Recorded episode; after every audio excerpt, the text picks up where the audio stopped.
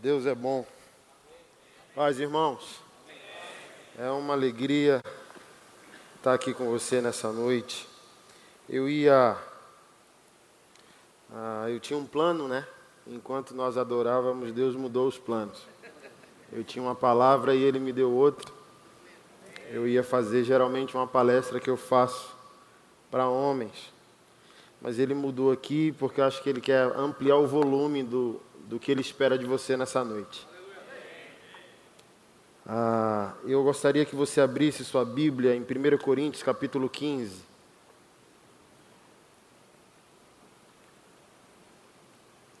Versículo 22. Ah, o que nós estamos fazendo aqui nessa noite é tão importante, tão importante, que se você tiver com seu coração disponível, você não vai ser a mesma pessoa ao sair daqui. Você vai ter ampliado seu nível de responsabilidade e você vai sair daqui convicto que você não foi criado para ser um ser humano comum. Na verdade, você não é um ser humano comum e nessa noite você vai descobrir por que você não é um ser humano comum. E baseado nisso, você vai elevar o nível da sua responsabilidade, aceitando aquilo que Deus espera de você. Alguns receberam. Se abriu? Ah, e se eu pudesse dar um tema, ah, seria. Tantos temas me vieram ao coração agora. Pensei em Adão, o destruidor sociológico. Mas como eu gosto de temas fortes, também pode ser Adão, vírgula, Deus social versus Jesus, vírgula, Deus espiritual. Adão foi criado para ser um Deus sociológico, um Deus com D minúsculo, não um Deus em atributos absolutos, mas um Deus que gerencia a criação, porque ele foi criado a partir dos próprios atributos de Deus. Gênesis 1, 26, o Senhor disse: Você foi criado como eu sou, com a exceção dos meus atributos absolutos me estenda, me espalhe, me torne famoso no mundo. Crie sociologia a partir da imagem que eu te dei. Ok? E Adão foi lá e desobedeceu. Então Adão perdeu essa imagem, Adão perdeu essa semelhança, Adão perdeu o que na teologia a gente chama de mandato cultural. Perdeu isso. E a partir de lá, Adão destrói a nossa sociologia, a herança de Adão, o DNA de Adão, que habita em nós, que é a herança de Adão, nos usa para destruir o que Deus nos chamou para gerenciar, abençoar, transformar, revelar do céu na terra. Por isso que quando Jesus ensina a oração do Pai Nosso, o que ele diz? Seja feito na terra como é no céu. Enquanto Adão era amigo de Deus, Adão recebia o download. E ele podia transferir o que estava acontecendo lá. Então, por que Jesus foi para a cruz? Quando você ouve aqui, texto que nós vamos ler, de Paulo aos Coríntios, você entende um pouco o que eu estou querendo dizer nessa noite. No verso, a partir do verso 20, a 1 Coríntios 15, 20. Mas de fato Cristo ressuscitou dentre os mortos, sendo ele as primícias dos que dormem. Visto que a morte veio por um homem, também por um homem veio a ressurreição dos mortos. Porque assim como em Adão todos morrem, assim também todos voltarão a viver em Jesus. Então, Jesus e Adão são protótipos paternos da nossa humanidade. A forma primária. Então, eu conversando com os irmãos, na fé cientistas, eles afirmam que a ciência já perdeu para a revelação bíblica. Mas o cara não fica 80 anos na academia para dar o braço a torcer a algo que ele chama de arcaico, de mitologia, de folclore. Então, eles afirmam que existem até mapeamento genético da origem da humanidade e só encontraram, primeiro, encontraram é, a, a dois inícios históricos para a humanidade. Primeiro, a quantidade exata de pessoas pós-dilúvio e, segundo, apenas dois seres humanos. Chuta quem é. Adão e Eva. Então, Quando você é imaturo na fé, você diz: o que eu tenho a ver com o pecado de Adão? Já aconteceu com você? Por que, que eu tenho que me arrepender se não fui eu que me rebelei? Não é? Mas você não existe antes de Adão. Se você existe posteriormente em Adão, você já nasce com defeito de fábrica. Só existiram três seres humanos em estado plenamente original, que é Jesus, Adão e Eva. Adão e Eva sabem o que é existir sem o pecado. Eles pecaram e depois foram desconfigurados, é a linguagem que eu uso. Mas eles sabem o que é viver plenamente, como Jesus sabe o que é viver plenamente sem ter que pecar. Então, nenhum ser humano, além deles três, são originais, plenos em espírito. Por isso que Paulo aos Romanos, no capítulo 3 e também no capítulo 6, diz que todos pecaram. Por que todos pecaram? Porque todos existem posteriormente a Adão e Eva. Portanto, já nascem com um vírus dentro de si. Você pega o bebê, ah, alguns médicos, alguns psicólogos comprovam que o bebê chora dez vezes, sete vezes é fome. Não, três vezes é fome. Sete vezes não é fome. Então, desde de cedo, o ser humano é pecaminoso. O, o que ele quer? Ele quer só o chamego do, do seio da mãe. Ele quer dormir, por exemplo. Já mamou, meia hora depois de mamar começa a chorar, mas já está com a barriga cheia. Mas o que ele quer? Que a mãe ponha ele no quentinho do colo, que ele bote a, a boca no seio da mãe e apaga, dorme lá no seio. E o que é isso? Manipulação. Então ninguém, ninguém aprende a ser assim. Está com a gente desde cedo. Assim como o homem não aprende ser omisso ou ser machista, está dentro dele. Eu observei isso, eu gosto de ser um artesão social. Então, ano passado eu preguei em 22 países, eu gosto de observar comportamento. Eu fico sentado no aeroporto quase em êxtase espiritual. Eu acho que o aeroporto é a coisa mais extraordinária da vida. É tipo igreja. Aeroporto é tipo igreja, uma bagunça que o amor organiza, entendeu? Então o aeroporto organiza porque cada um tem destino. A igreja também, porque Deus tem destino para todos nós, a bagunça consegue se organizar. E eu fico ali olhando. Então o que eu percebi que o europeu geralmente ele é o oposto do machista. Ele é tão gente boa tão gente boa que ele se paralisa, ele é omisso, ele vê o mal e não consegue atacar aquele mal, ele não consegue ser fronteira, ele não consegue defender sua honra, seu lar. Sul-americano não, sul-americano também tem isso, né? O, geralmente o colonizador, ele geralmente é mais sofisticado, o europeu é sofisticado. Tão sofisticado que ele é o oposto do problema que o machista cria para a vida. O machista cria o problema. O omisso, ele rejeita resolver o problema. E o sul-americano tem esse perfil mais aguerrido, mais combativo. E o sul-americano geralmente é o machista, é o criador do problema. Ninguém aprende. O europeu não aprendeu a ser assim. O sul-americano não aprendeu a ser assim. Está dentro de nós. Ganha força social, porque cada um tem seu tipo de cultura mas ninguém aprende, está dentro de nós. E você vai ver hoje que está na Bíblia. Feminismo está na Bíblia, machismo está na Bíblia. Então não é social antes de ser espiritual.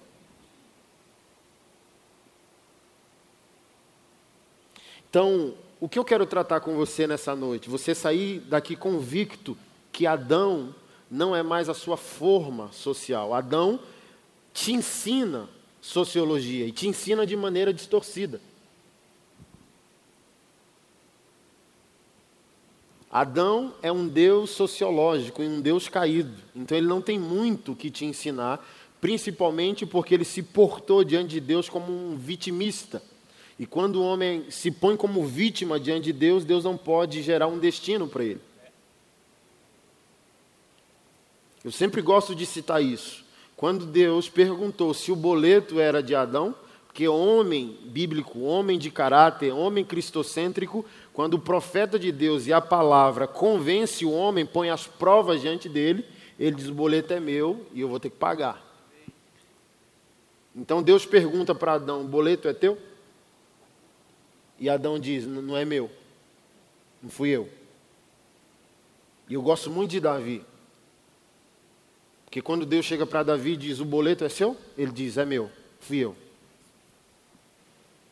E você não vê nada na Bíblia de Adão além da queda, mas você vê muita coisa de Davi na Bíblia.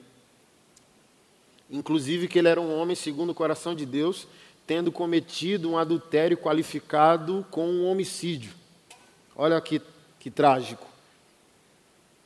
Como que um homem capaz de fazer algo tão danoso consegue ser amigo de Deus, consegue acessar a intimidade de Deus e ser alguém amado por Ele.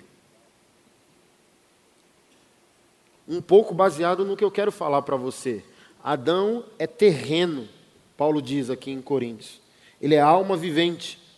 Mas Jesus é espírito vivificante, é um outro nível. Jesus não quer ensinar só como você deve viver, Jesus quer transformar você numa outra pessoa. Adão está ensinando a terra, Jesus está ensinando a terra ao revelar o céu. Aqui nesse mesmo texto, do capítulo 15, no verso ah, 45, Paulo disse: Pois assim está escrito: o primeiro homem, Adão, se tornou um ser vivente, mas o último Adão, que é Jesus, é espírito vivificante.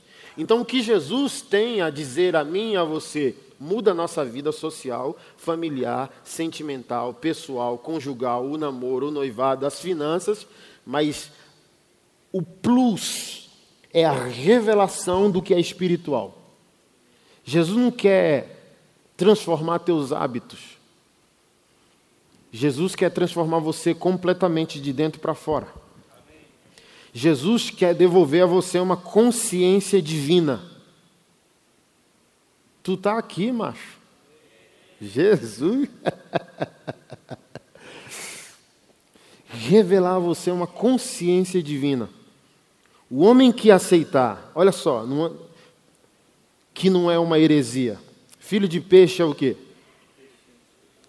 Se você plantar abacaxi, você colhe o quê? Se Jesus revela que Deus é meu Pai, e porque eu sou filho de Deus, eu deveria, no mínimo, sem forçar a barra, entendeu? Que a partir daquilo que Deus é, eu sou. Então eu não posso me reconhecer Deus em atributos. Mas um filho de Deus é divino a partir da sua espiritualidade. E o resgate da sua espiritualidade transforma sua sociologia, seus valores, sua visão, seu comportamento, seu casamento, suas escolhas, seu namoro. É por isso que eu sempre digo: se eu me aceito como Deus na terra, com D minúsculo, Deus não mente, Deus não rouba, Deus não vê pornografia, Deus não violenta, Deus não se masturba.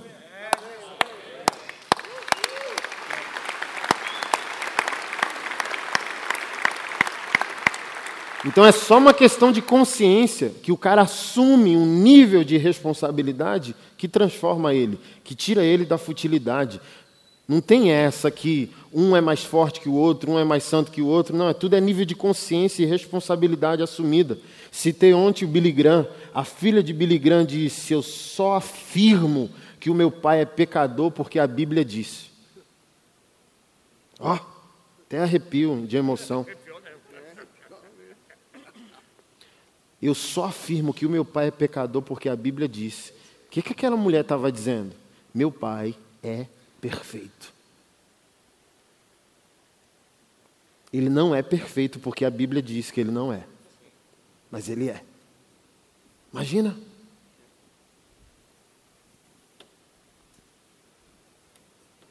Então, o que Deus espera de nós não é mudança de hábito, de comportamento, controle de comportamento, é transformação. Eu sou filho de Deus, portanto, eu sou responsável de revelar o meu lar aqui na terra, os valores do meu lar. Oração do Pai Nosso de novo, seja feito na terra como é nos céus. Eu sou responsável de revelar o meu lar.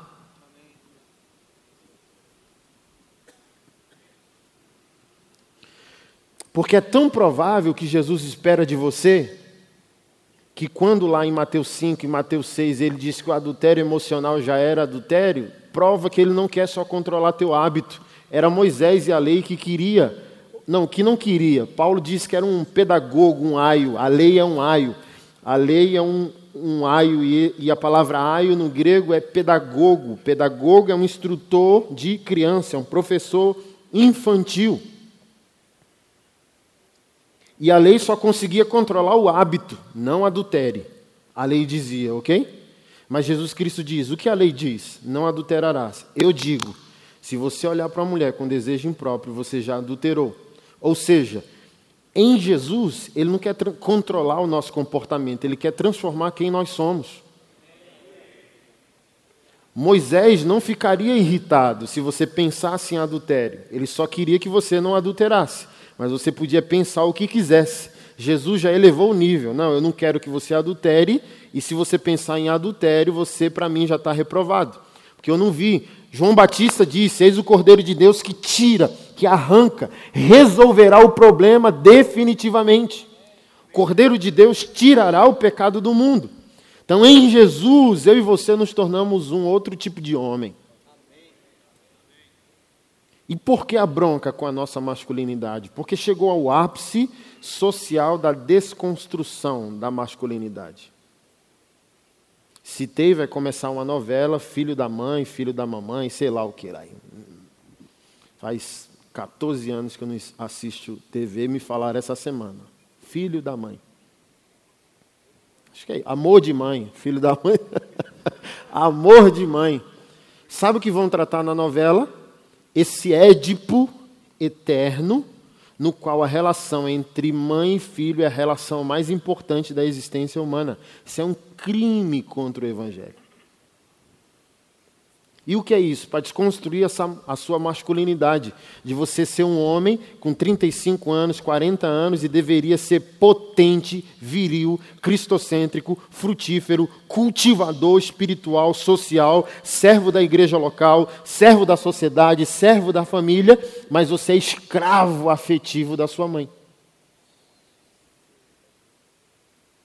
Principalmente se ela não teve um homem. E ela escraviza você a partir daquilo que ela não teve. Então está na moda. Então, Riachuelo, Renner, C&A já estão e em breve anulará o departamento masculino. Que a sexualidade é híbrida. Já vendem maquiagem para você, como um homem. A roupa que serve em mulher servirá em homem. A roupa que serve em homem servirá em mulher. É o filme, você pega Netflix e você percebe que grande parte do conteúdo é ideologicamente intencional para inserir ideologia de gênero, a alienação parental, tudo. Eles, eles escavam tudo. Esses dias estava assistindo uma série que eu gostei muito, Peak Blinders, que foi uma história real em Londres de uma gangue que existiu. Quem Olha só, os caras estão garimpando a história humana para pegar acontecimentos isolados e criar um conteúdo artístico para colocar a desconstrução numa embalagem perfeita para você consumir. Eu gostei muito e gosto da arte, sei, é, é, a minha maneira de exercer fé, eu sei usar isso, redimir isso para a glória de Jesus, ok? Mas é uma agenda intencional que os caras inserem. Se você entrar na Netflix, você vai perceber o quê? Um alto teor de conteúdo para considerar o crime belo. Já percebeu? Quem percebeu aqui? Quem assistiu Narcos aqui, a história lá do, do narcotraficante? Quase eu chorei quando mataram o cara no telhado. Aí quando eu vi, eu disse: tá amarrado, Keila. Miserável do cara, se não convertesse, tinha porque olha só, no filme, ele era um filho bom, porque quando a mãe chegava, ele apagava o baseado. Viu? Você viu? Tipo, não, tem que respeitar a minha mãe. E quantas mães ele fez chorar? A gente não vê. E a intenção dos caras é essa: romantizar o que não é romântico, santificar o que não é santo. Olha, o cara é um pai de família. Quantas famílias não destruiu? Então, intencionalmente estão trabalhando para a minha e para a sua aniquilação. Por quê? Porque, na minha opinião, chegou o momento histórico de uma curva nunca vista. O que a gente está falando de avivamento é só um ensaio. Vai vir, no meu discernimento profético, vai haver só mais um avivamento. E Jesus volta. Uma escassez de, de valores, é por isso que, que as ideologias estão infernais, assim, para desconstruir tudo. Porque o Senhor falou do esfriamento do amor. Ok? E, e onde o homem entra nisso? O diabo sabe. Você pega no Antigo Testamento, o diabo matava quem? Menino ou menina? Primogênito. O homem é a coisa mais perigosa e a coisa mais eficaz que Deus criou. Um homem que entende, falei isso ontem em Maringá, um homem que entende quem é Deus, portanto passa a entender quem é. Sim, ó, faz o diabo fazer uma outra reunião. Faz ele recalcular a rota e dizer: temos que mudar planos. Por isso que ele quer desconstruir, viciar você com cinco mulheres, viciar você em pornografia. Porque quando você acorda, hum, você vira um tipo de legionário espartano, assim, ó, imagina. E anjos de Deus começam a cooperar com você para o resgate da humanidade. É como se um homem que renascesse valesse mais que 10 mil homens.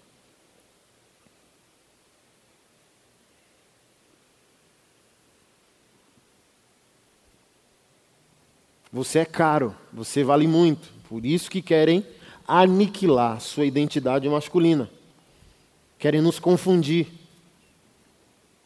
querem chamar masculinidade clássica de masculinidade tóxica. Eu detesto esses neologismos ideológicos. Eu fui na Câmara dos Deputados em Brasília, uma deputada do Partido Novo me convidou para participar de uma audiência pública sobre o papel do homem na violência doméstica.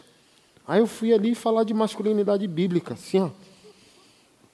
Fiquei feliz porque tantos doutores e doutoras, chega eu fiquei constrangido, né?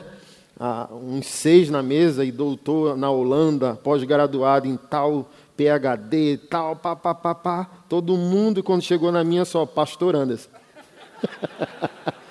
doutor em quê? Doutor em nada. Mas 1 Coríntios, chamando quem não é para envergonhar quem é.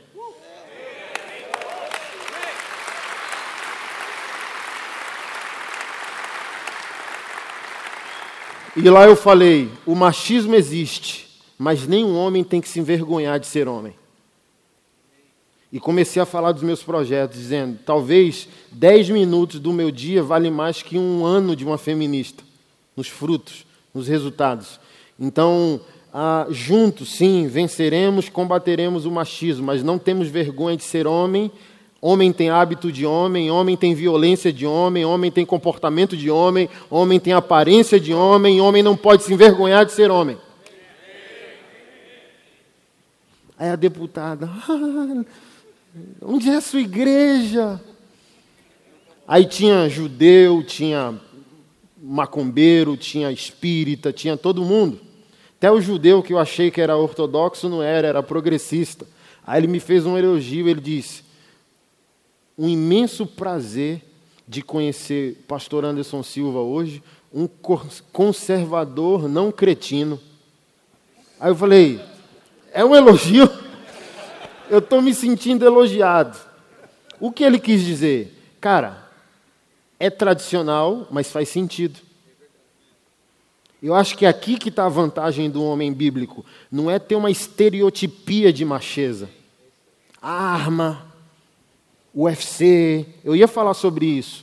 Masculinidades têm variáveis, sim.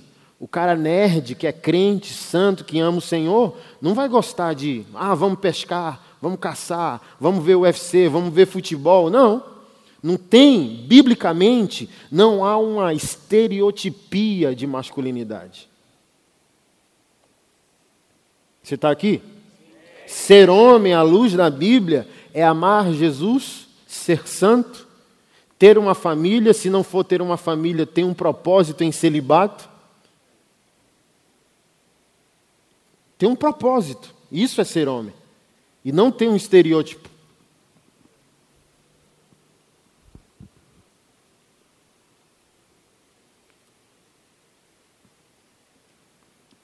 Aí o judeu falou: Não, eu quero te ouvir mais. Falei, cara, que elogio, ó. Conservador, não cretino. Continua não gostando do que você fala, mas fala, me encurralou, fez sentido, me colocou na parede. E é isso que eu falo: onde há homem bíblico, há fronteira, há defesa, há resistência. Mas é necessário haver coerência, simetria, sempre estou tratando disso. Um homem bíblico não pode dizer que o gay vai para o inferno enquanto ele sai de um culto como esse para consumir pornô. Tem que haver simetria. Não, homossexualidade é pecado, mas a sua masculinidade é um ponto de referência, é um ponto de vista. Você é uma inspiração a quem te vê, a quem te segue. Se parte da homossexualidade é uma distorção da referência de paternidade, você é essa referência. E eu sempre disse, disse, disse ontem, digo hoje.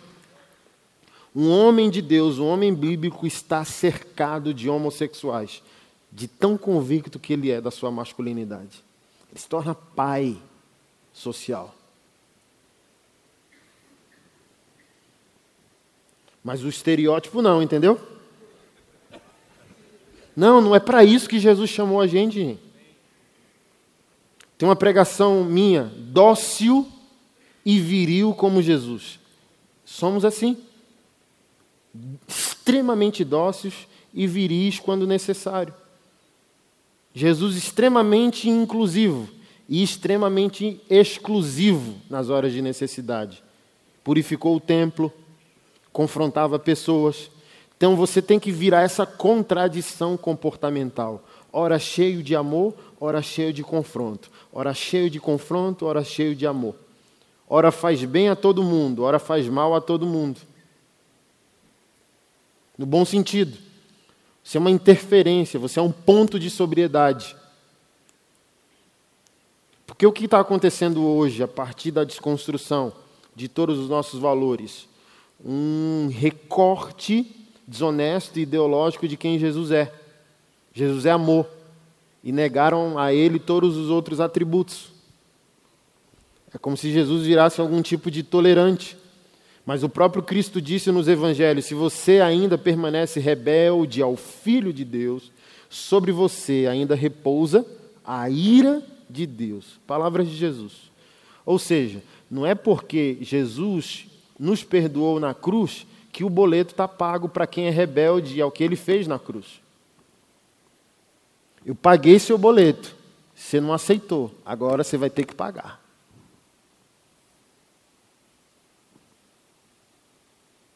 Então, o homem de Deus deveria imitar quem Deus é. Suave, gentil, tranquilo. Mas em momentos de crise ele revela a outra face. Jesus é o quê? Cordeiro e. Uh, é isso aqui. É o cara que escolhe o que ele quer ver.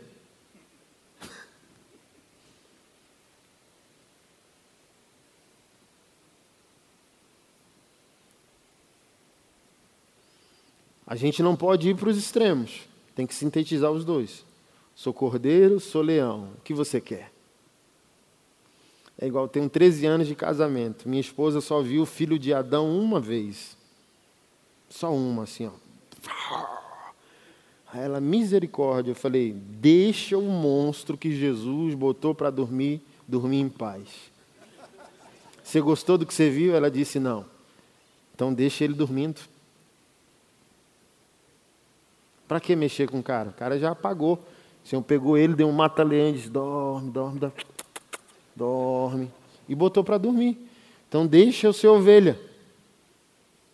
Mas, por exemplo, se você agir contra a minha família, eu vou ser ovelha? Por exemplo, não é o caso discutir tudo que veio à tona por causa ah, das últimas eleições sobre pena de morte, porte de arma e tal. Então a gente não pode, porque é cristão, criar um, um fragmento do Evangelho.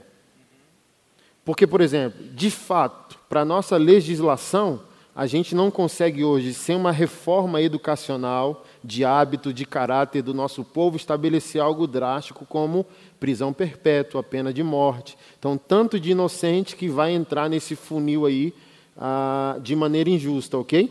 Mas isso não é contraditório à fé, baseado na Bíblia toda, como cosmovisão bíblica, Romanos 13, sobre aquele que faz o bem não deve temer a punição da autoridade. E indo logo para os finalmente, é Jesus Cristo tomou uma decisão como guardião de sua família. Ele tolerou seus inimigos por anos, milênios. E um dia ele vai ter que tomar uma decisão por causa de sua família. Por exemplo, o inferno não é uma criação do diabo para o fim de si mesmo. O inferno foi criado por Deus, para Deus resolver o problema que afetou a sua família durante anos. Vocês me querem? Vocês valorizaram o que eu fiz na cruz? Sim, vem comigo. Não, nunca mais vocês farão os meus filhos chorarem. E ele vai anular a morte no inferno. E se a morte tiver com anjos ou com seres humanos, ele anula o inferno, anula o problema, fecha a porta e segue com a sua família. Então isso é virilidade. E um homem bíblico pode ser viril na proteção de alguém.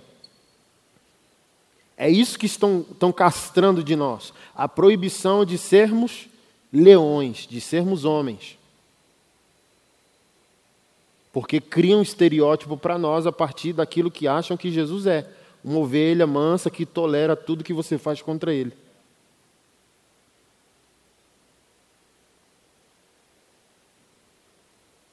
E tentam anular a sua potencialidade. Por isso que uma das minhas falas é: seja homem, não peça permissão e nem desculpe-se por isso.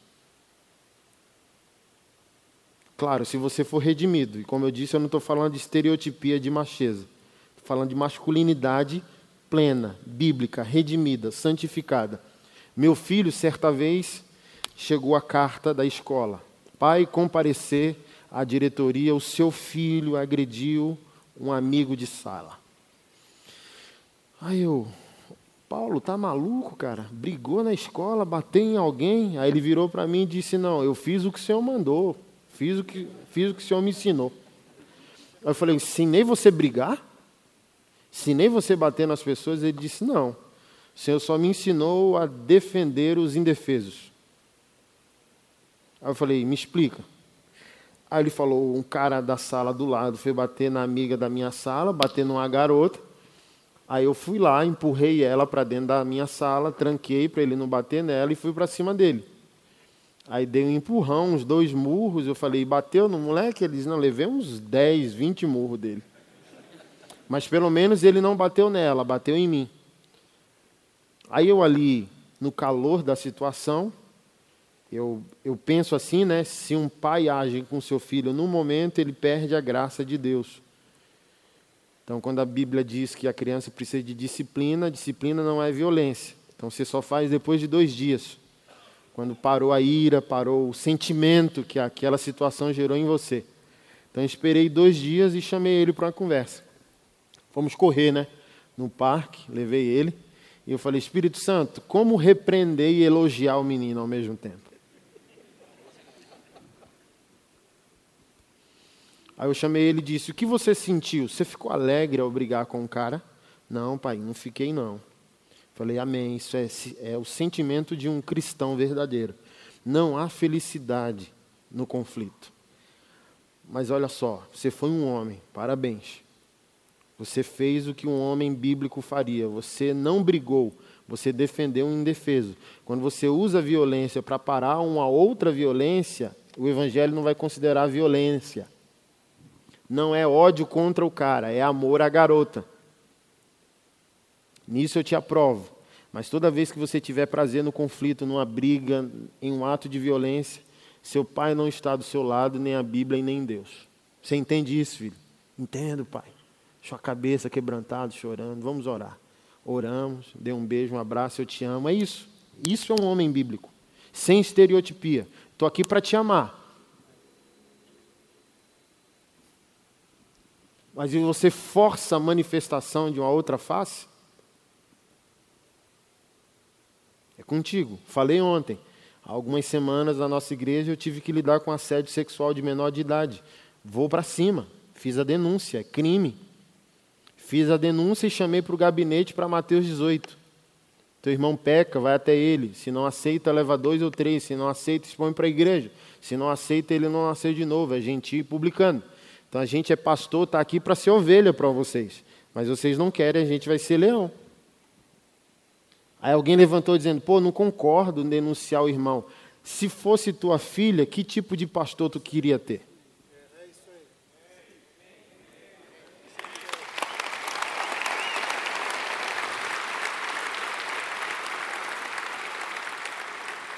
Então eu chorei como fosse um filho meu. Cara, quase dois metros, puxei pelo colarinho na, na assembleia de confronto do cara. Porque o cara negando até o fim, eu só disse, cara, Está aqui as provas, a Bíblia está aberta, a igreja está aqui, tua esposa está aqui, só baixa a guarda, igual Davi fez. Não precisa ir até o fim, porque a reunião não é para destruir você, para redimir você. É aqui que a vantagem, a nossa vantagem como povo de Deus é, não tem essa de herói e vilão.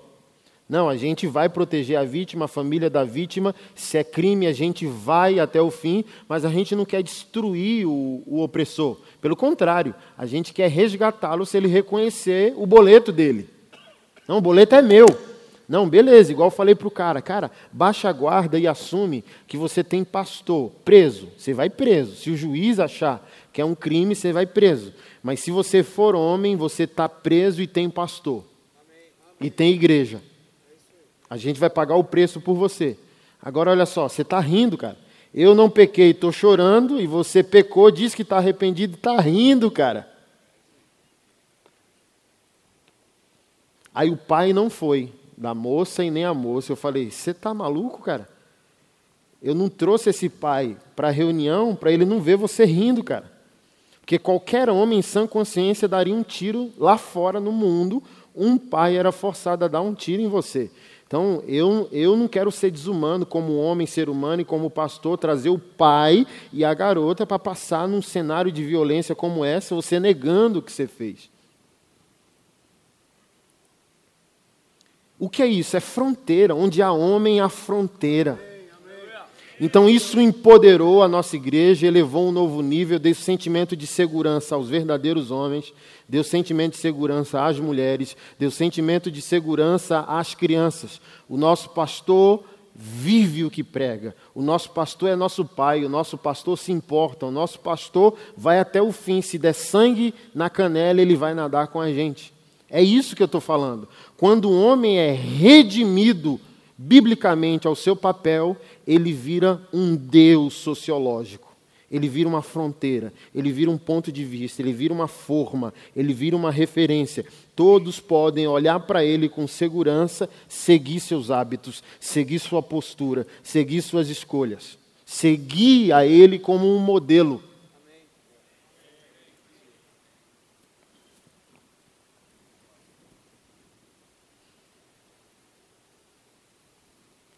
E o mundo está entrando em colapso por causa disso. Venhamos e convenhamos.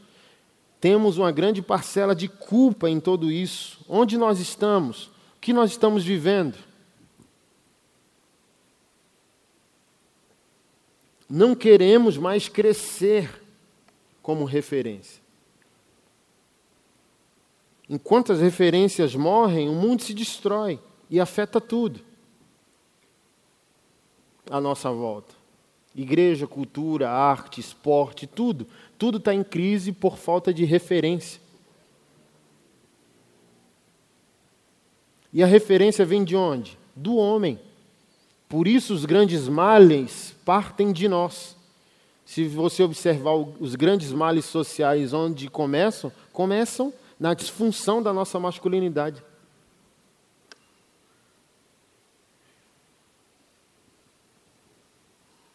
Ah, o homem não pode chorar. Não, o cara tem que achar um, alguém de confiança. Mas que conversa é essa que homem não chora? Maior índice de depressão e suicídio é com a gente, 70%. Chora sim. Pode não estar tá chorando, mas aquela lágrima pelo menos apodreceu os ossos por dentro. Chora. Ah, se chora. E por que nós estamos calados? Ia falar isso na palestra. É a síndrome de Adão. O que Eva fez com Adão no jardim nos, nos fechou em nós mesmos. É como se a gente tivesse de luto por causa do nosso pai. É por isso que a gente persegue tanto as mulheres. Continuamos apaixonados pelo corpo e pela beleza de Eva e suas filhas, assim como o nosso pai disse: Uou, ela é osso dos meus ossos e carne da minha carne. Entendeu? Mas dentro de nós, silenciosamente, há um tipo de revanche.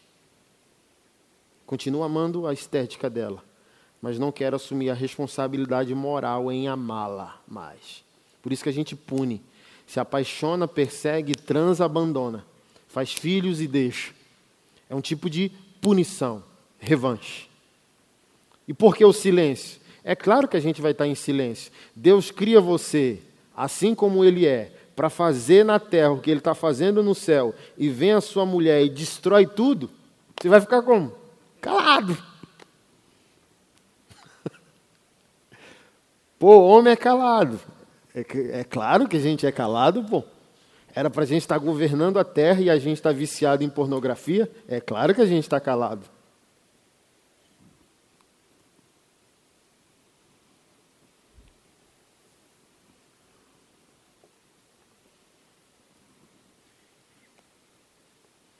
Você sabe do que eu estou falando. Quando você vê um homem, você quase derrete. É por isso que a gente gosta do UFC, que é um protótipo grotesco de um pouco de masculinidade.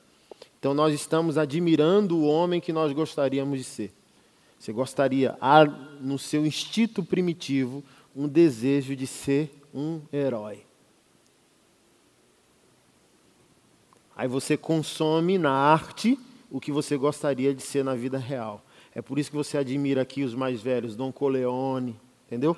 Seu patrão, seu chefe, seu patriarca, seu sacerdote, onde todos beijam a mão, pedem um conselho. É por isso que a gente gosta de futebol, gosta, entendeu? Que a gente ah, transfere para o outro a imagem que gostaríamos de ter em nós.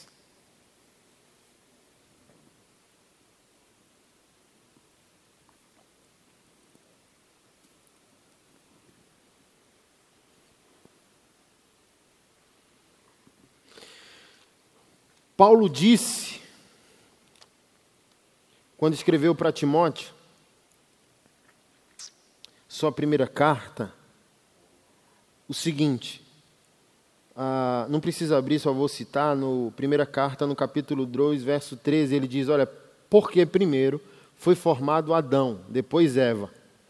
Adão não foi iludido, mas sua mulher, sendo enganada, caiu em transgressão, mas ela será salva tendo filhos, se permanecer em fé, amor e santificação com bom senso. Paulo disse que não foi Adão quem pecou, foi Eva quem pecou. Está aqui? Mas em Gênesis 3:9, quando Deus chega no jardim, sabendo que foi Eva quem pecou, porque ele é absoluto, ele é transcendente, imanente, onipresente. Então a pergunta que ele faz não é se ele está escondido atrás da árvore, é sobre sua identidade, quem você é. Você consegue responder quem você é? Porque quando o Senhor chega, cosmicamente, a criação está em desordem. E Deus sabe, o cosmos só entrou em desordem porque Adão já não é mais quem eu o fiz para ser. Porque se você concordar comigo, carnaval a gente vai para o sertão do Nordeste. A seca no sertão não pode ser criação de Deus, sendo que em Gênesis 1:30 ele diz: "E Deus viu que tudo que ele fez é muito OK? Então o cosmo todo se desfaz progressivamente. O reverendo Adalto Lourenço, que é teólogo e cientista, afirma que a nossa visão de uma estrela já é somente o reflexo de sua morte para nós, porque ela está a anos-luz de distância de nós. Nossa, que estrela bonita! Ele diz: talvez já esteja morta. Porque quando o Senhor disse, ah, certamente morrerás, no hebraico, certamente e morrerás é a mesma palavra no hebraico.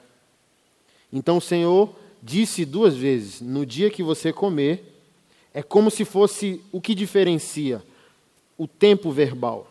Morrendo, morrerás. Então, o que morreu imediatamente? Porque Deus disse: Você vai morrer. E ele não morreu. Você, você lê Bíblia? Adão não morreu. Então, de que vida Deus estava falando?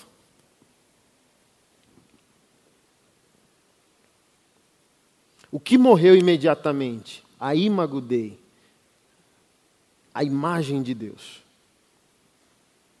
No homem e na criação. Deus morreu no homem. Só sobrou um pouco de Deus no homem. Mas a totalidade de Deus morreu no homem. E por causa dessa morte, tudo morre. Natureza, política, arte, estética. Olha a arte hoje, que esgoto que é. Música. Franz Schaeffer já falava isso na década de 70, 80. A desconfiguração da arte é a progressão da morte do jardim. E Franz Schaeffer falou sobre o salto irracional, o mundo que é progredir sem Deus.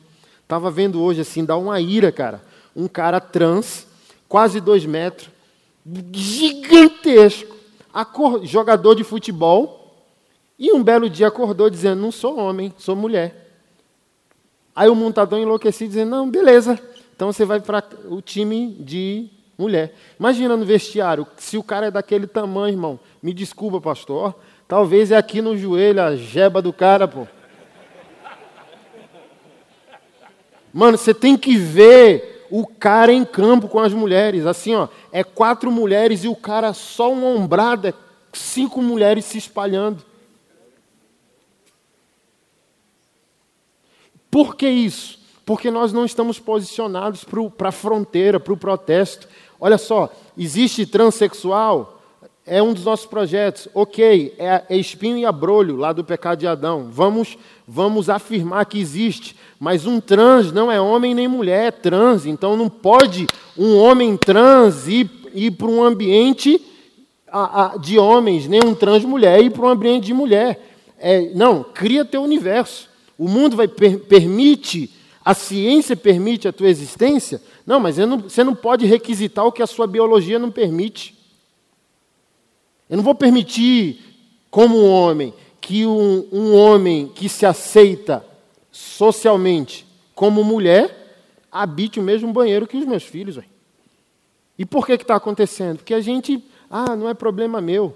É o que eu sempre falo, meu irmão, enquanto você consome pornô, alguém está morrendo. O que você deveria estar tá produzindo para proteger a vida, você está esvaindo pelo vaso sanitário, irmão. Vício é dreno de vitalidade. Bobeira é dreno de vitalidade.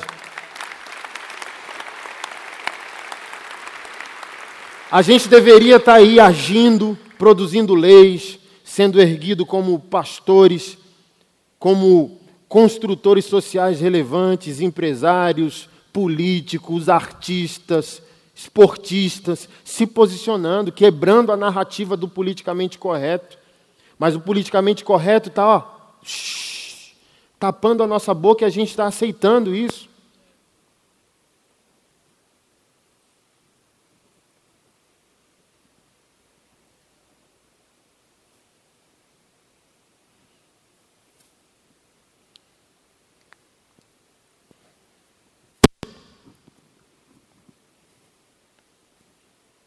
Quando Deus chegou no jardim, Deus não responsabilizou a mulher, foi ela quem errou. Mas Deus nem falou com ela antes de falar com ele: Adão, onde estás? Aí ele diz: Ouvi tua voz, tive medo e me escondi. Mas o Senhor não estava perguntando sobre a geografia dele, a localização geográfica. O Senhor estava perguntando sobre a identidade: Quem és? Quem te tornastes? Quem te disse que tu estás nu? Qual o motivo da tua existência? Qual a tua origem? Qual o teu destino? Por que tu estás aqui? Quem tu és? E ele não sabia mais responder. Aí começou a nossa crise. A destruição sociológica vem por meio daí. Adão, nosso pai, não consegue mais responder a Deus quem é. Por isso que nós não sabemos quem é. Falei ontem, o que me transformou sobre pornografia e mulher? Descobri quem eu sou e descobri quem ela é. Quando eu descobri minha divindade, que é a minha semelhança com o meu pai, que o seu filho foi para a cruz para restaurar, eu aceitei que a atriz pornô é potencialmente minha irmã. Meu pai usou o meu irmão mais velho para ir para a cruz me salvar e potencialmente salvá-la. E se eu amo e fui redimido, eu não posso fazer dela escravo do meu prazer, senão ele vai, eu vou ser questionado disso. Se você foi redimido e me ama, eu fui para a cruz para salvar a humanidade, como você ousou escravizar potencialmente sua irmã ao seu vício?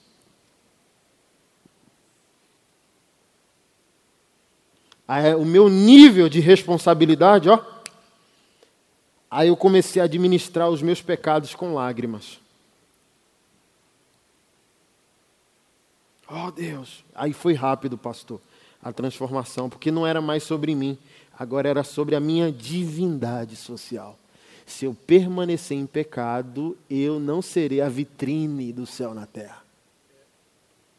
Eu sou a transparência do céu na terra. Se eu tiver em pecado, Deus não é visto, Deus não é amado, Deus não é querido, Deus não é adorado. Então, quando eu abandono o pecado, eu digo para o céu: usa-me como transparência da eternidade aqui na terra.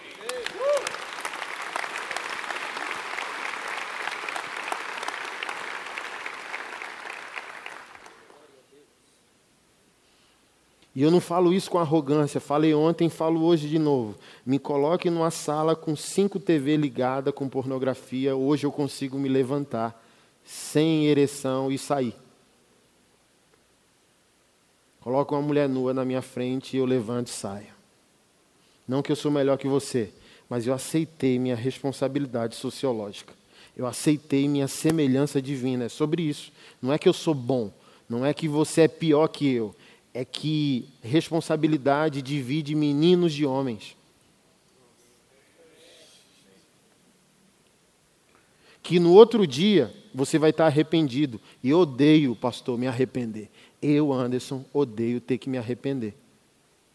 De bobeira, entendeu? Não é que eu não me arrependo, não, é que eu odeio ter que me arrepender. Eu estou indo, concluindo uma construção, e no meio dessa construção eu dou uma bobeira de bom senso que faz eu voltar para o início do jogo.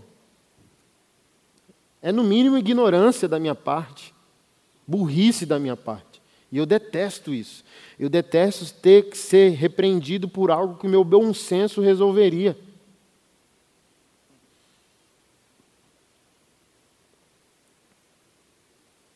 E eu detesto que Deus perca beleza sociológica. Entendeu? Eu gosto de lavar a honra de Jesus socialmente falando, entendeu? Eugene Peterson, quando fala sobre pastores, ele fala sobre o substantivo que não carece de adjetivos. Ele diz: pastor era um substantivo viril potente. Então, quando me perguntam como eu gosto de ser chamado, eu sempre respondo: pastor. Mas hoje ele diz: o substantivo perdeu potência e a gente precisa acrescentar adjetivos ao, ao substantivo. Então, quem é o Anderson?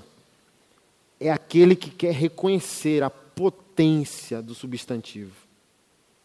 Então, quando eu melhoro como pastor, pai, cidadão, marido, filho, é como se eu estivesse lutando no braço para tornar Jesus famoso. Aquele, ah, pa, aquele pastor não. Ah, aquela igreja não. Ah, eu conheço eu amo isso, entendeu? Por isso que eu também comprei a briga dessas garotas. Porque hoje na federal é isso: machismo, patriarcado, a igreja. Opa, não, eu conheço um pastor que puxou o cara pelo colarinho, foi na delegacia comigo, chorou comigo, me amparou. Não, não é assim não. Nem todo pastor é igual, nem toda igreja é igual, nem todo crente é igual.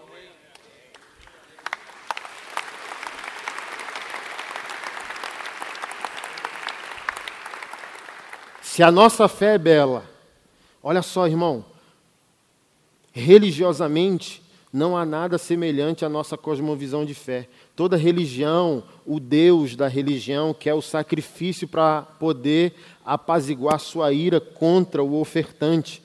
Mas na nossa religião, nosso Deus é o sacrifício. Como que eu posso desonrar isso socialmente?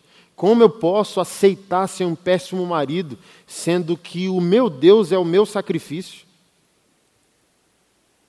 Sendo que eu não tenho que ofertar a Ele para agradá-lo. Não, Ele já agradou a si mesmo, ofertando a si mesmo pelo meu débito. Eu tenho que honrar isso. Eu tenho, num senso moral, que honrar isso.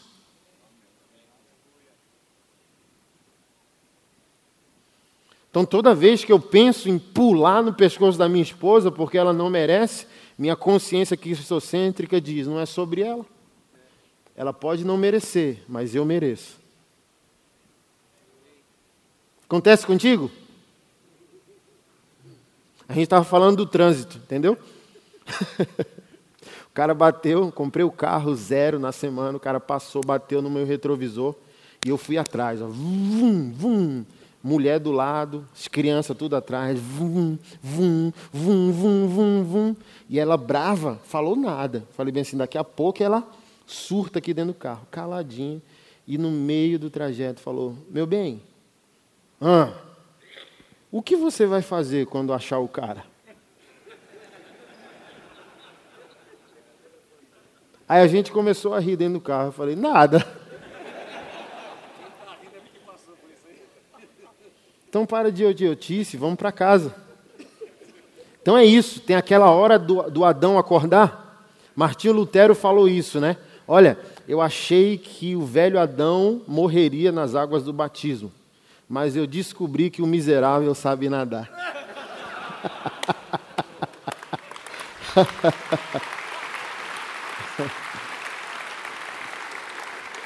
então tem a hora da selvageria, da ira. Aí a consciência cristocêntrica diz: a pessoa não merece, mas eu mereço. Aí eu, Anderson, não gosto de perder essa briga moral. De fato, Jesus, você merece, eu abro mão. Volto atrás. Então eu posso contar nos dedos as vezes que nós brigamos lá em casa, sei lá, no máximo três vezes. E briga que não é briga. Creme dental no meio ou no fim. Porque somos perfeitos? Não, só essa consciência freia. Tanto ela quanto eu. O outro pode não merecer, mas Jesus merece, eu vou frear meu comportamento.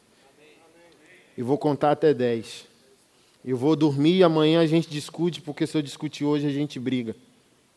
É esse tipo de homem que a Bíblia quer redimir.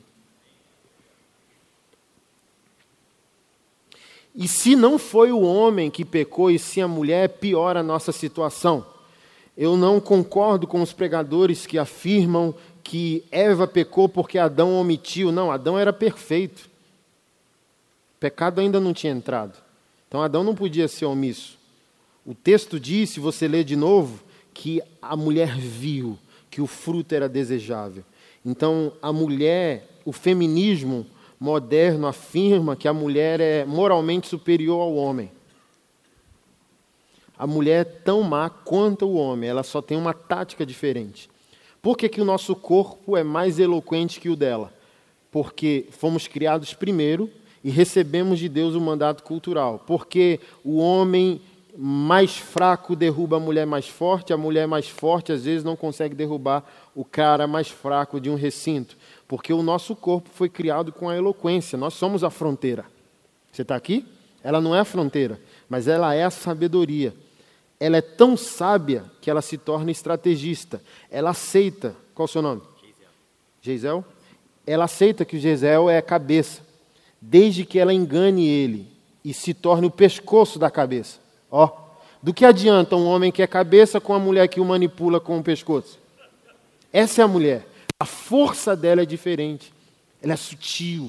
Então o texto diz que ela viu e quis. E convenceu o homem a participar do que ela decidiu no coração. Então a mulher não é moralmente superior ao homem. Ela só tem uma outra força, um outro tipo de força. Por isso que Salomão em Provérbios diz que a sábia edifica e com tola, a tola com a sua própria mão derruba. Então ele está dizendo que a construção não depende do homem, depende da mulher. É tão provável que em 1 Pedro capítulo 3, a partir do verso 1, diz: Se o marido não responde à fé, ele pode ser salvo sem palavra alguma por sua mulher em silêncio. Olha quem é a mulher. Tão poderosa que a Bíblia diz que ela pode ganhar o homem para Deus calada. Por que piora a nossa situação o fato de que foi Eva quem pecou e não Adão? A mulher quer o controle. É por isso que cara machista, mas que tem pegada, que é bom de cama, que é seguro de si, consegue até ser violento e a mulher fica ainda na relação. Porque mulher não quer homem sensível, só quer a sensibilidade do romance, de abrir a porta, de lembrar a data. Mas ela, quando diz eu quero você sensível, não quer outra mulher, ela quer um homem. Mulher gosta de pegada em pouco de sensibilidade. É por isso que, cara, gente boa é traído. Se você foi traído, saiba, você foi traído porque você é gente boa. Demais.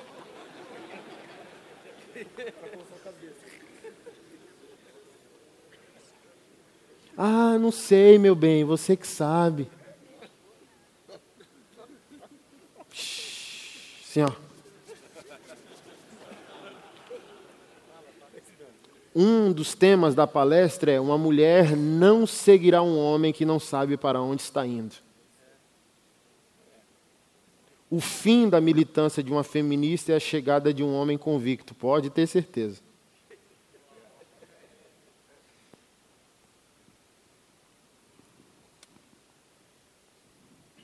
Então a mulher sempre vai lutar. Eva foi a primeira feminista. Desde sua mãe Eva, a mulher vai lutar por uma posição que não é dela.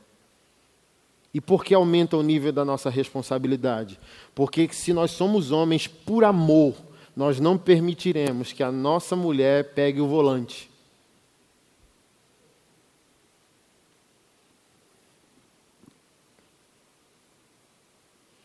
Porque toda mulher, observa socialmente agora, tá? Treino, dever de casa. Toda mulher só é feminista dos 20 aos 40. Depois dos 40, cansada, frustrada, desgastada, até venceu, mas é amargurada porque não tem com quem dividir a vitória. Eu tenho uma mãe sem homem em casa, eu sei do que eu estou falando. Eu tenho senhoras debaixo do meu pastoreio, eu sei do que eu estou falando. Uma com 56 anos de idade, advogada, forte. Já viu mulher forte, mulher viril, mulher que dá medo em homem, perguntando: Pastor, será que ainda eu consigo ser amada e cuidada aos 56 anos de idade? Qual é o nosso problema? Homens fracos adoram amélias. Só homens fortes aceitam mulheres fortes ao seu lado. Só homem fraco quer anular a força da mulher. Porque se você ler, estou escrevendo um livro com duas mulheres sobre Provérbios 31. Aquela mulher nunca vai ser Amélia, aquela mulher não é doméstica. Lê o texto com respeito. Ela cozinha, mas diz que ela tem funcionários, comprou propriedades, de longe negocia, produz. À noite a lâmpada não, não apaga, fala sobre desejo sexual, ela é proativa. A fama que o marido tem nas praças é por causa dela. Então, só um homem fraco quer anular uma mulher atrás de um fogão. Eu sei que um homem é provedor, mas vamos colocar aqui uma hipótese. Você é pedreiro e nenhuma indignidade na sua profissão, mas você consegue ganhar 5 mil por mês como pedreiro, ok? Ela é médica e, como médica, consegue ganhar 10. Você é tão inseguro da sua masculinidade que não permite ela trabalhar e anula ela atrás do fogão. Se vocês dois tivessem a mente de Cristo, vocês iam entender que ela não ganha 10, você não ganha 5, a família ganha 15. Ela sabe o lugar dela e dá a você a honra como sacerdote. Eu acho que é possível, se as pessoas pensassem como Jesus pensa.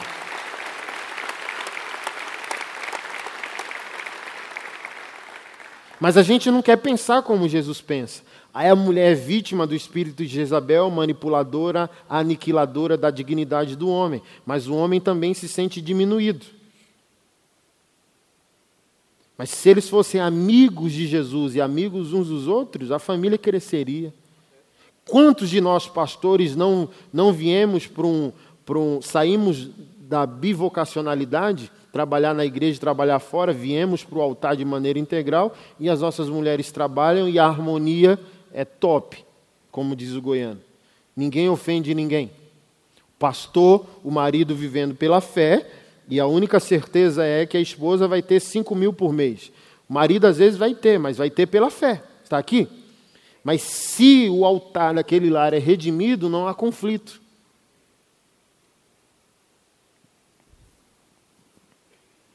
Então você tem uma responsabilidade ferrenha de tomar de volta para si o volante da vida.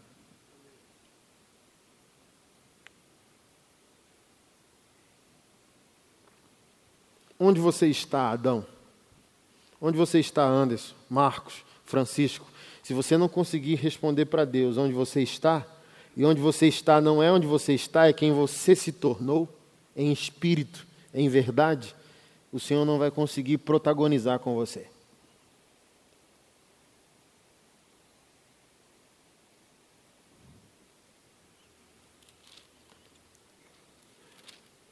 Para a gente encerrar, Lá em Gênesis, capítulo 3, verso 16, está escrito por Moisés: Deus disse à mulher: Aumentarei em muito os seus sofrimentos na gravidez.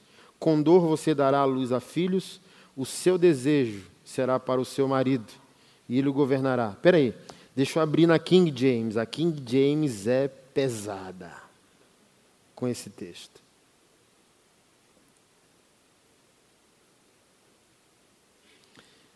Olha o que a King James diz: Para a mulher sentenciou o Senhor: Multiplicarei grandemente o teu sofrimento na gravidez. Em meio à agonia dará luz a filhos. Olha só, seguirás desejando influenciar o teu marido, mas ele te dominará. Então voltou-se para o homem e ordenou: porque você escutou a voz da tua mulher e comeste da árvore que eu te proibira comer, maldita é a terra por tua causa, com sofrimentos obterás do solo o teu alimento todos os dias da tua vida. Primeiro ponto. O homem bíblico, o homem cristocêntrico, o homem redimido não ouve a mulher antes de ouvir Deus. Não é o seu caso ainda, talvez. Você tem que ouvir a mulher. Não sai daqui dizendo, ó, oh, o pastor falou que eu sou Deus, mulher. Não, estou falando de homem mesmo, homem sacrificial. Plena consciência que eu sou quem Jesus seria, se estivesse em terra. Então não estou falando para qualquer homem. Estou aceitando, estou falando com um homem que aceitou o nível do BO. Ok? Porque você deu ouvido à voz da sua mulher. Primeiro ponto. Quando nós somos redimidos, não vivemos democracia, vivemos teocracia. Ouvimos as pessoas, mas se Deus falou, não importa o que as pessoas tenham a dizer. Principalmente porque a mulher vai vir com uma configuração emotiva, principalmente sobre algo que Deus tem a dizer. Eu gosto de dar esse testemunho. Eu ofertei, ano passado, Deus me usou para ofertar 12 carros. Quando eu ofertei meu primeiro carro, há dois anos atrás, eu tive que pregar em Goiânia, sou de Brasília, pregar em Goiânia duas horas e meia de Brasília, e estava sem carro, ofertei o meu. E disse, vou locar, sou cliente VIP da Localiza, fui lá consultar no aplicativo, 136 reais o aluguel do carro, uma diária. Aí comentei com ela, pô, meu bem, eu só vou alugar na Localiza, vou em Goiânia pregar. Ela fez um, um barraco estamos endividados, mais uma dívida, lá, lá, lá. Por dentro eu quis ser democrático. O carro da minha madrinha está aí na nossa casa, por que não usa o carro? E a madrinha estava lá. É, pode usar o meu carro. Aí por dentro eu disse: eu vou aceitar para não brigar, vou ser democrático. Mas quando eu aceitei no meu coração pegar o carro da madrinha, amargurou, desceu quadrado. Tipo assim, é como se Deus dissesse: tu negociou tua masculinidade. Ah, com a cara assim. Peguei o carro da madrinha, fui para Goiânia, ela foi comigo, pregamos, foi espetacular, cura, novo nascimento, tal, voltamos. Voltando de Goiânia, passamos por Anápolis, né, que é a cidade entre Brasília e Goiânia. O motor do carro fundiu. E deu para eu puxar para o posto. Puxei para o posto. Adão já querendo acordar, lembra do Hulk? Eu já bolado, aí peguei, liguei para o guincho, o cara do guincho falou, 500 reais. E 4.500 o motor. 5 mil, tudo. E eu, e ela de cabeça baixa, e eu. Ela virou para mim e disse: Me perdoe. Aí eu já, pô, pelo menos é crente. Mas, mas também eu já, eu falei bem assim, do que? Eu vou te perdoar do quê? Qual é o objeto do teu arrependimento? Tu está arrependida de quê? Eu tenho que te perdoar por quê? O que, que tu fez? Fala aí para mim. Ela quebrou de novo. Ela disse: por mim me meter numa decisão que não cabia a mim. Aí virou igreja. Eu disse, Keila, o que é pior? Pagar 136 reais numa locação de carro ou 5 mil reais num carro que não é teu, do dinheiro que é de Jesus. Se tu não tem compaixão das pessoas que teu marido salvaria com esse dinheiro, tu tem que entender que pelo menos era o dinheiro dos teus filhos. Aí ela com a cabeça baixa falou, é pior 5 mil num carro que não é meu. Eu falei bem assim, por que tu está querendo medir força com um marido que tu tem que ama Jesus? Eu não sou um cretino, eu não sou um idiota. Quer medir força comigo para quê? Teu marido não tira nada de ti, só devolve. Teu marido ama Jesus, teu marido ama a família.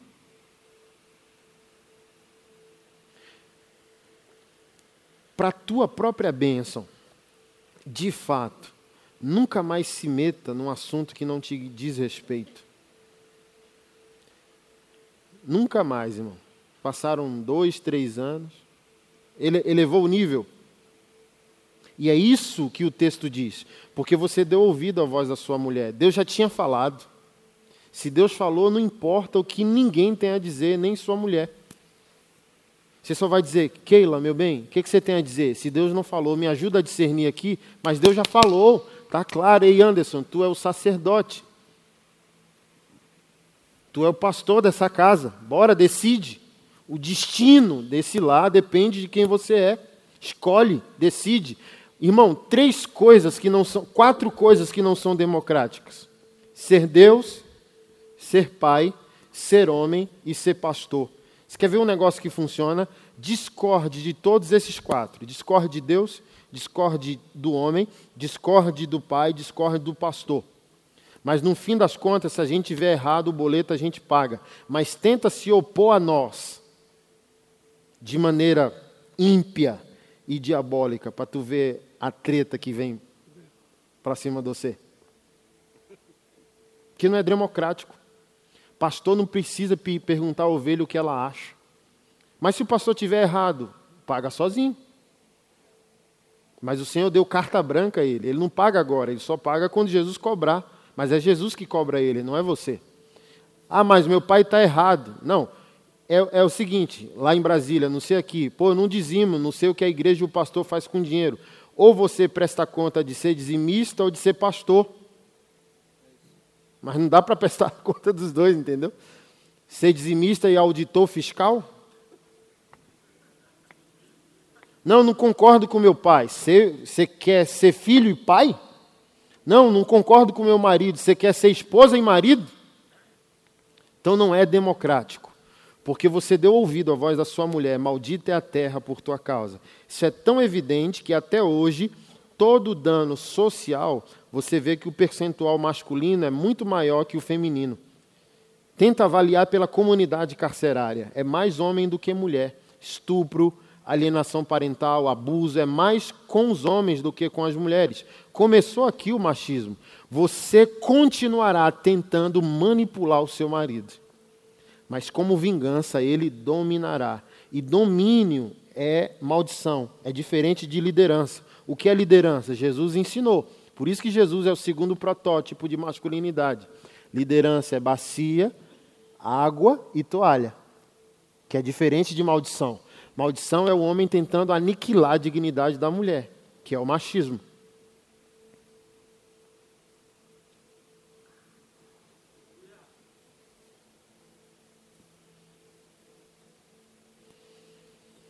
E onde que está, pastor, a redenção disso?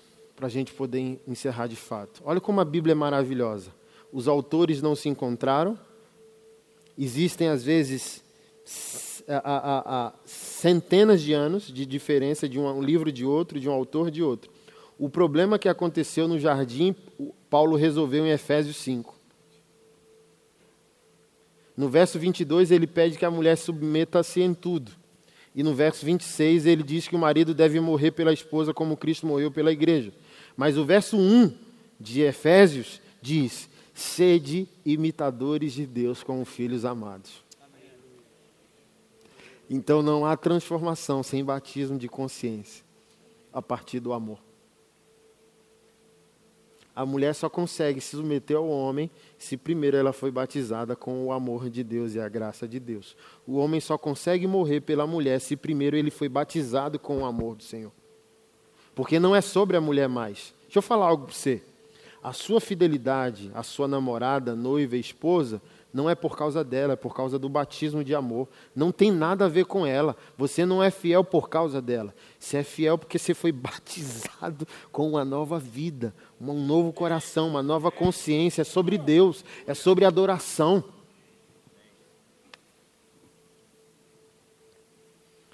O problema do jardim foi curado em Efésios 5. A mulher está ferida por causa da postura do homem aí o Espírito Santo inspirou o apóstolo para dizer: mulheres, em tudo, estejam submissas ao próprio marido como ao Senhor. Duas realidades transformadoras. Primeiro, a submissão a um homem que não merece, por isso é cura. Se a mulher cede a um homem que ela acha que não merece, aqui que está o poder. Se ele merece, não é evangelho. Só é evangelho se ele não merece. Mas o transformador é a vírgula, como ao Senhor. Aqui que vem a minha tese teológica de que o homem é um Deus sociológico. Vírgula como ao Senhor, é como se Paulo tivesse dizendo que o sentimento de contemplação, de adoração que a mulher sente enquanto adora a Deus, ela precisa transferir para o marido. O que você deu a Deus, ao dar ao homem, você consegue acessá-lo. Por, porque esse é o nosso código comportamental. Você concorda que macho, macho, não funciona com amor, funciona com respeito, honra, reverência. Ai, meu bem, não funciona. Sim, tem um metrosexual moderno, tem esses caras modernos, entendeu? Ah, leite com pera. Mas o homem, homem, assim, ela tenta, ah, deixa eu fazer um carinho. Não, Keila, me solta. Não gosto de frufru. Mas eu gosto de olhar para ela, olhar para o olho dela e ver que ela prova, ver que ela respeita. Ei, menino, não vai jogar no lixo não. Seu pai acorda todo dia, 5 da manhã, para botar isso aqui, vai comer tudo. Aí eu estou no sofá e me sinto preenchido. A honra me preenche. Jesus ama todos nós, sim ou não? Por que não transforma todos nós? Porque homem, inclusive Jesus, só funciona com Jesus só salva a ovelha que o honra. Jesus só protege a ovelha que o honra. E no restante da carta de Efésios é marido, ame sua esposa, porque a linguagem existencial dela não é a honra, é o amor. Olha que coisa extraordinária. O Senhor pegou a família para revelar sua relação com a humanidade. Olha, Jesus morreu, ele foi o homem heróico, e a humanidade reagiu, sendo o protótipo feminino, a noiva. Então, um homem morre, a mulher é tão impactada pelo heroísmo que o adora. E os discípulos, as ovelhas, assistem. Jesus morre, a igreja adora, e os discípulos assistem e são impactados por aquela visão. E ele usou isso para falar sobre a família. O homem morre, a mulher é tão impactada pelo heroísmo do homem que o adora, por isso que diz como ao Senhor. Então ela adora, é uma adoração. O respeito da mulher pelo homem é uma reverência, uma adoração, é um reconhecimento honroso. E os filhos assistem. Por isso que não tem ideologia que possa subverter a sua família se a sua família é um altar.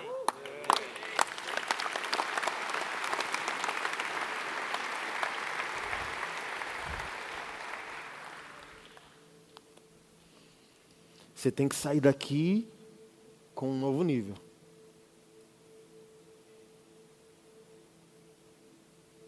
Olha, não acha que é, irmão, o jejum de Daniel, 40 dias no deserto, que vai largar, ajudar você a largar a pornografia.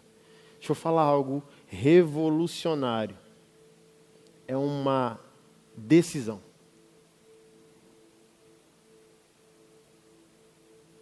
É, eu aceito minha responsabilidade.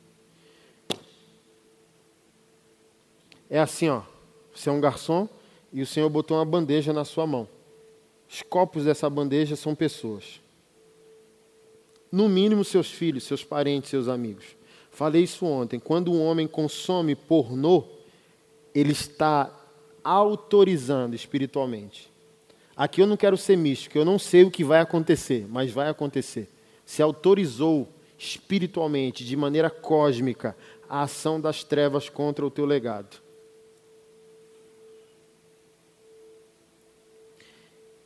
o, a masculinidade, o patriarcado bíblico, ele é tão poderoso que Abraão ofertou e Jacó passou geograficamente pelo local da oferta de Abraão e o portal ainda estava aberto. Você já leu essa passagem na Bíblia? Abraão parou a peregrinação, levantou um altar a Deus, adorou e foi deitar. Jacó, cem anos depois, passou pelo mesmo lugar parou, adorou e foi dormir. E acordou no meio da noite e disse: Parece que eu estou diante da porta do céu. O que um homem está escolhendo hoje, ele está permitindo que faça parte da vida dos seus netos.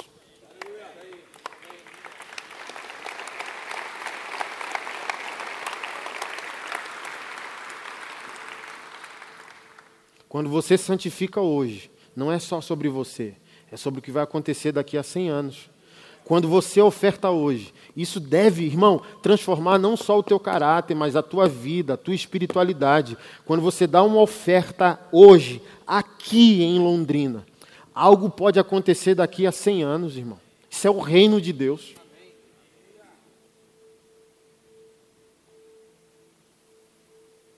Você não pode se conformar a ser um homem qualquer. Você não pode conformar a ser um homem dependente, viciado, aniquilado nos seus hábitos, sendo que há um Deus crucificado chamando você, dizendo: Venha, você está cansado e sobrecarregado, venha a mim. Você não pode se contentar.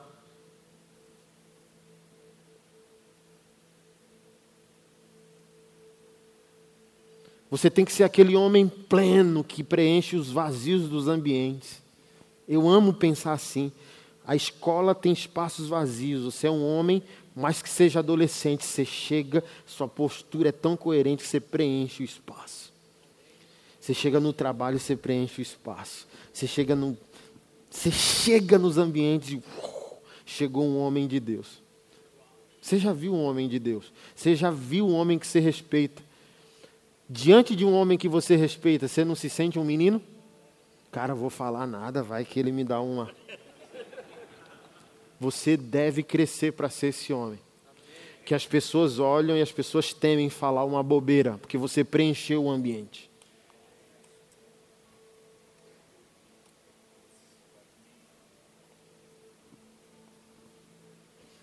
Ah, eu amo isso. Eu amo, eu amo você, irmão um exército de homens. Eu volto. O que, que isso tem a ver com avivamento? Vai vir um próximo avivamento. Nossas crianças e as nossas mulheres sempre decidem antes de nós. Sempre foi assim. Eles estão mais prontos que nós. As nossas esposas estão roubando até o nosso dinheiro para poder dizimar de tão mortos e desobedientes que nós estamos. Pesquisas comprovam que quando uma mulher converte, menos de 10% da família vai para a igreja. Um homem converte, mais de 90% vai para a igreja.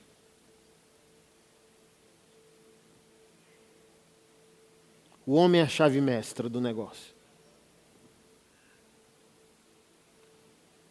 Então as mulheres e as crianças estão recebendo o vinho de Deus na igreja. Mas elas chegam em casa e se deparam com você, com a masculinidade que não funciona. Aí, eles, aí Deus pega o vinho que eles pegaram na igreja e o vinho cai no chão, porque não tem odre para colocar esse vinho. Nesse novo avivamento, nós somos a fronteira, assim, ó. Nós somos o fronte da igreja.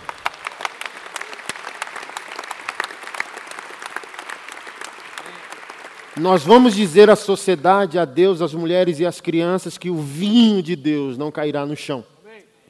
Que os homens de Deus estão construindo odres onde Deus pode colocar o vinho.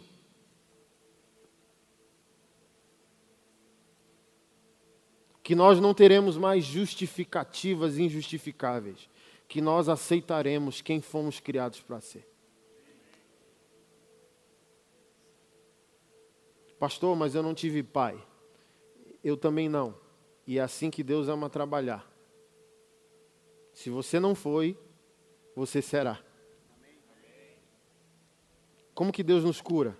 Deus fará você ter uma voz naquilo que não tiver uma voz para você. Você não teve pai? Você vai ser um pai. Você foi pobre, Deus vai te dar provisão para anular a fome de alguém. O que você não teve, Deus vai te dar unção, provisão e compaixão. As pessoas falam, por que tanto gay, pastor, na tua vida? Tu já foi gay? Eu disse, não, mas eu não tive pai. Então, a dor cruza. E uma unção vem para você ser por aquela pessoa que você não teve. Você é esse cara. E não depende da idade. Um cara com 20 anos pode ser maduro e um cara com 50 pode ser imaturo. É decisão.